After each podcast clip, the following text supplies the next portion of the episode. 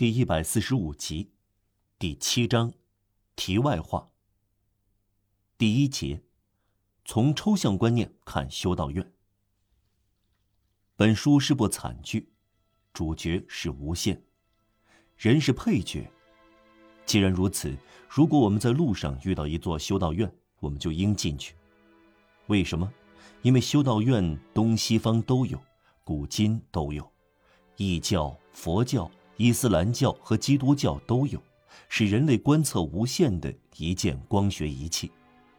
这里绝不是无限制的发挥某些观念的地方，但我们一面绝对有所保留，有所节制，甚至有所愤慨；一面不得不说，每当我们在人的身上遇到无限，不管理解不理解，我们都感到尊敬油然而生。在犹太教的圣殿。清真寺、佛塔、印第安人的茅屋中，都有我们憎恶的丑恶一面，也有我们崇拜的崇高一面。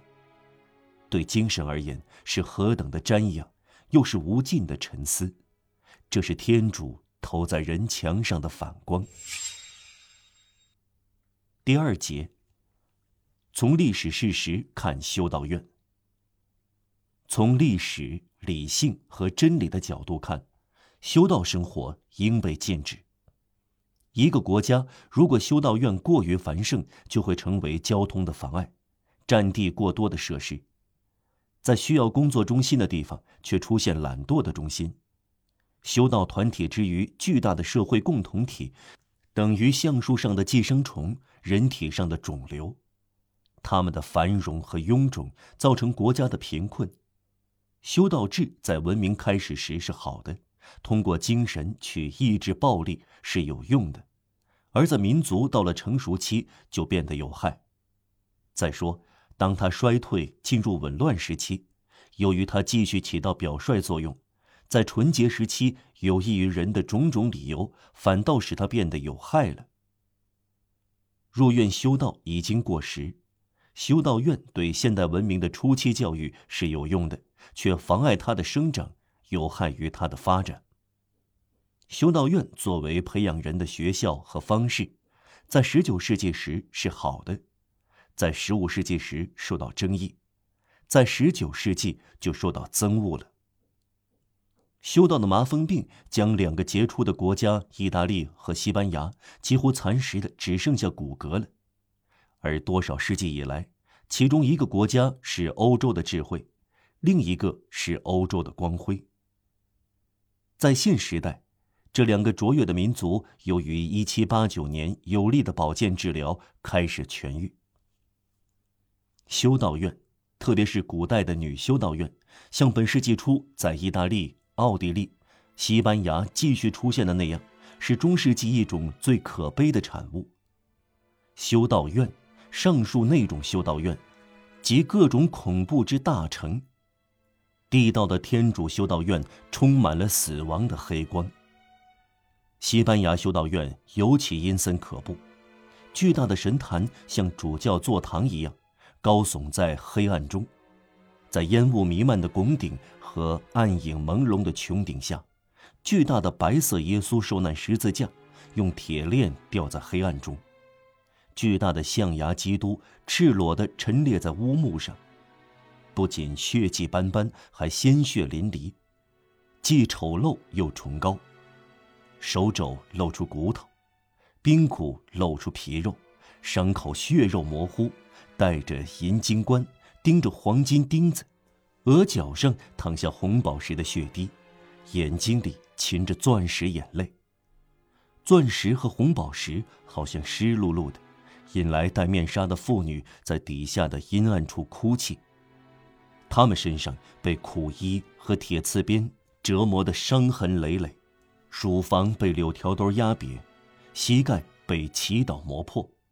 这些女人自以为嫁给了天主，幽灵式的人自以为是天使。这些女人有思想吗？没有。她们有愿望吗？没有。她们有爱吗？没有。她们活着吗？没有。他们的神经变成了骨头，他们的骨头变成了石头，他们的面纱是夜幕做的，他们在面纱下呼吸，好像死亡难以形容的悲惨气息。修道院长像一个鬼魂，既使他们神圣化，又使他们恐惧。洁白无邪，又咄咄逼人。西班牙的旧修道院就是这样，这是可怕虔诚的巢穴，处女的洞穴，凶残的所在。西班牙信奉天主教，更胜于罗马。西班牙修道院是最好的天主教修道院，有东方气息。大主教作为天国的总管，监视并锁上供天主享用的灵魂后宫。修女是姬妾，教士是阉奴。狂热的修女在梦中被选中，附在基督身上。晚上，俊美的赤身裸体的年轻男子走下十字架，成为销魂的对象。修女妃子以受难的耶稣为苏丹。由高墙隔断一切生活的欢乐，往外瞥一眼就是不忠。地牢代替了皮带，在东方是投进海里，在西方是投入地下。两边的女人都在挣扎，有人被投入波涛，还有的被投入墓穴。这边是淹死，那边是埋葬，可怕的并行不悖。今日那些后古的人不能否认这些事实，便一笑置之。流行一种简单而古怪的方法，就是取消历史的披露，贬低哲学的评论，省略一切令人困惑的事实和含混的问题。灵巧的人说可以夸大其词的材料，愚笨的人重复说夸大其词。让雅克·卢梭夸大其词。狄德洛夸大其词，伏尔泰对卡拉斯、拉巴尔和希尔旺是夸大其词。不知道是谁最近发现塔西佗夸大其词，尼禄是受害者，肯定要同情可怜的霍洛菲尔呢。然而事实不易颠倒，而且颠扑不破。本书作者在离布鲁塞尔巴法里的地方亲眼见过那种遗忘洞。这是中世纪的遗物，如今大家手边都有这种材料。那是在维莱尔修道院的旧院子的草坪中央，还有在迪尔河边，有四个石头黑牢，半在地下，半在水中。这是地牢，每个地牢都有铁门的残片，一个粪坑，一扇装铁栅栏的通气窗。这扇窗在外边离河水有两尺高。里面离地有六尺高，四尺深的河流顺着墙流淌，地面总是潮湿的。关在地牢里的人以这片湿地为床，在其中一个地牢里，墙上还固定着一段枷锁；在另一个地牢里，可以见到一个方匣，由四片花岗岩做成，因过短而不能躺下，过低而不能坐起来，里面放人，再盖上石板。事实如此，看得见，摸得着。